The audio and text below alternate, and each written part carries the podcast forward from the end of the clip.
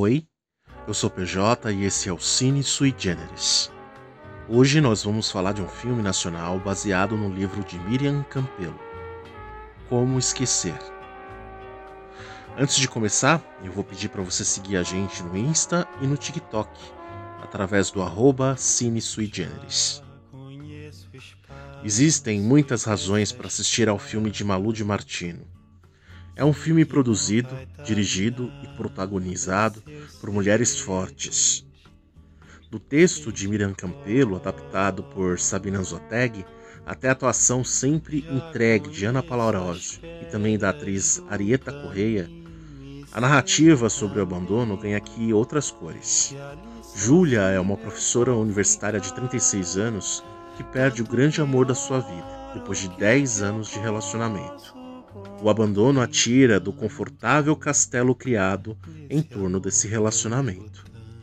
Júlia se vê obrigada a voltar a viver em sociedade, algo que tinha deixado de fazer durante esse seu relacionamento com Antônia.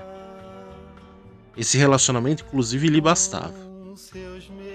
Ela vai morar com o melhor amigo Hugo, que também enfrenta uma perda amorosa ele, por sua vez, chama Lisa para viver com eles. Lisa também terminou um relacionamento há pouco tempo. Os três passam a viver na Pedra de Guaratiba, praia mais afastada do Rio de Janeiro.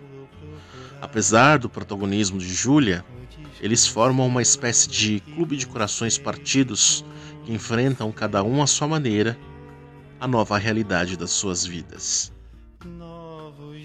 A história enviesa um pouco a percepção da perda no prisma de uma mulher lésbica, de um homem gay e de uma mulher heterossexual.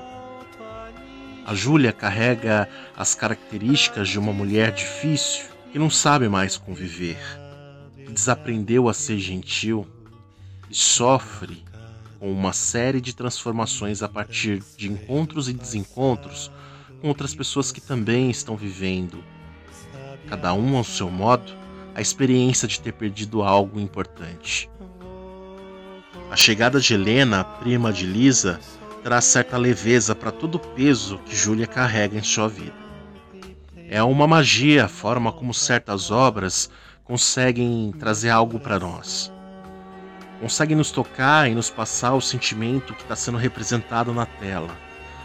O filme transcorre como se uma poesia fosse escrita em nós. Dá para sentir o cheiro dos lugares, o gosto das bebidas e do fel amargo do sofrimento. Para que a obra nos acesse, é necessária uma boa dose de abandono nas nossas vidas, senão o filme pode soar arrastado, chato. As narrações que eu costumo detestar nos filmes aqui são como preciosidades entonadas pelos graves da Ana Paula Arósio. A história é linda e a personagem Júlia é corajosa no encarar dos seus abismos.